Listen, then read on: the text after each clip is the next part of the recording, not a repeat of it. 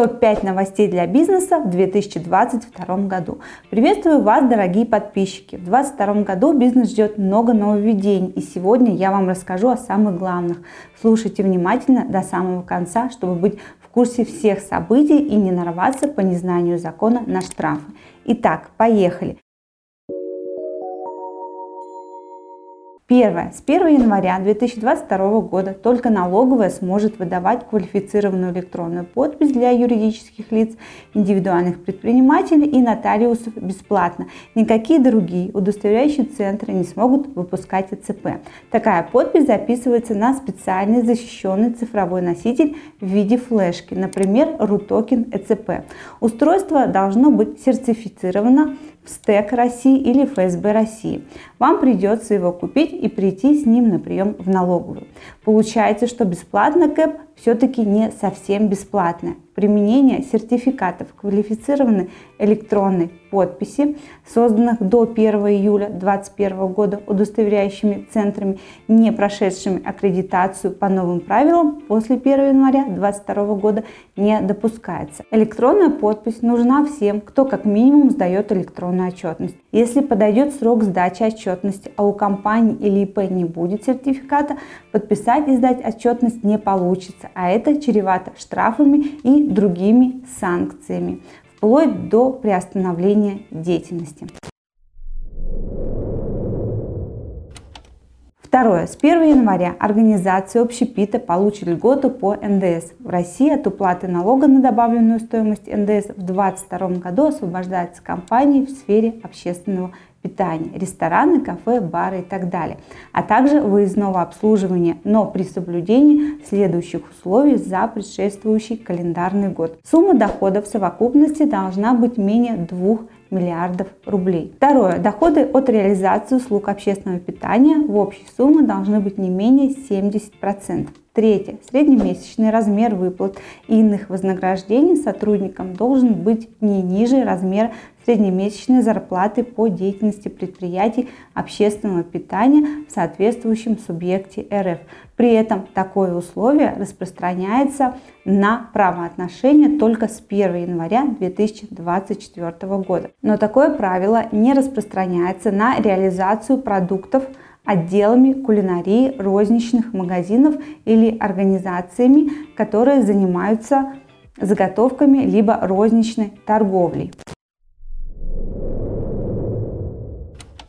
Третье. Изменились лимиты доходов по упрощенке.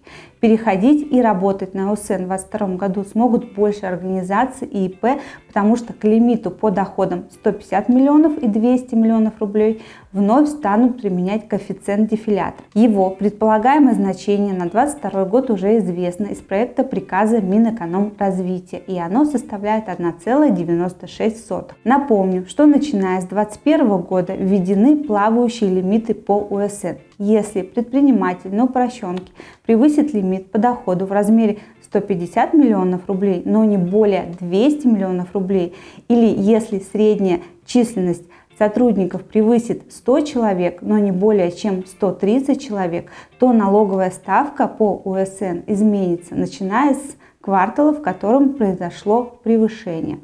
Для УСН с признаком дохода оно станет равно 8%. Для ОСН с признаком доходы минус расходы она станет равной 20%. В этом же году лимиты по доходу для ОСН, о которых я сказала выше, индексируются на этот коэффициент дефилятор 1,096 и составит 164 миллиона 400 тысяч рублей по обычной ставке и 219 миллионов 200 тысяч рублей по повышенной.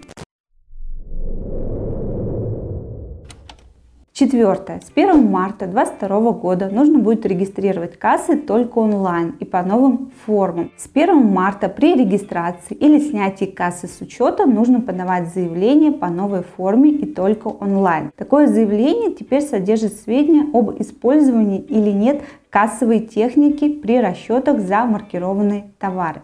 Зарегистрировать кассу можно будет в личном кабинете юрлица или ИП на сайте налоговой службы, для чего понадобится электронная подпись. Также приняты новые формы карточки регистрации и карточки о снятии с регистрации онлайн кассы. Они будут действовать с 1 марта 2022 года до 29 февраля 2028 года включительно.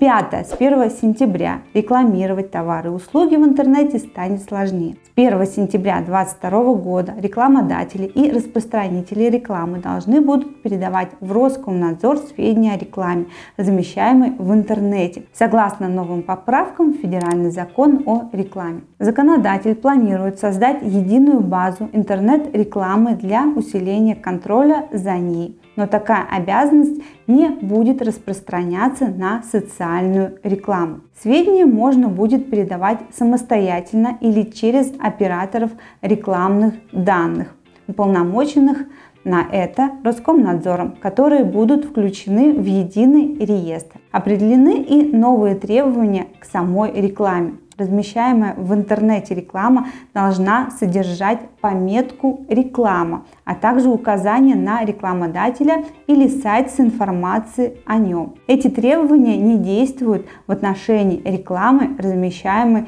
в телепередачах, радиопрограммах или радиопередачах в интернете. На этом у меня все. Удачи вам и вашему бизнесу. Пока!